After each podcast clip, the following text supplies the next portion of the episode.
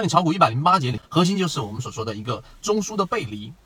对于级别的理解，对于中枢背离或者说某一个线段里面的力度的理解，就哪怕你只是用均线，只是用 MACD，只是用 KDJ。但凡你对于级别思维、对于中枢判断以及中枢当中的背离、级别当中线段的背离有一定的理解，其实它对你的操作也一定是有帮助的。实际上，为什么我们说它并不是一套技术分析的一个我们所说的一百零八节教你炒股系列？这确实是一个对于我们交易来说最直接啊这个一个提升的一个方向。它不对的地方是，实际上它并不是一个技术分析的一个内容，或者说它全篇在讲的并不是技术分析的一个关键啊，它教的不是技术。而更多的是对于市场本质的理解以及自身心态的一个磨练。那我们举一些简单的例子，例如说里面有讲我们所说的这一种不会赚钱的交易者，实际上在市场当中就是废物点心，就是你本身很多人在里面不断的钻研，最后一直都不赚钱，还非常的充满了这一种呃我们说研究的快乐和我们说学习的快乐，但是就是不赚钱。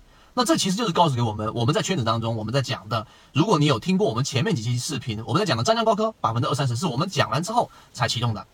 我们在讲的最近的这一个南方股份二五零，现在也有百分之十五左右的利润。那它是实战的操作，就是真正你用缠论也好，用我们讲的盈利模式也好，布局进去之后，它不是第二天涨的，也不是第三天涨的，而是我们持续的跟踪一段时间之后，最终可能在未来的一个星期或者一个一点五个星期的这个位置附近，然后出现了一个启动，这就是真实的一个市场的反馈。他讲的这是这一个观点。例如说，他说你的喜好就是你的坟墓，很多人在某一个。技术分析的很小领域里面，不停的打转，不停的打转，总是不绕出来。例如说，技术分析看不起基本面分析，基本面分析认为技术分析只是我们所说的这种雕虫小技等等。那这句话其实怎么去理解呢？这句话就是你一定要去不断的进化你的交易模型和盈利模式，只有不断的进化，在这个市场当中才能做到刚才我们说的稳定的、持续的盈利。因为市场的规则在变，市场的容量在变，以及市场里面的参与者对于市场的认知度也在变，所以你的喜好就是你的坟墓，是这样子去理解的。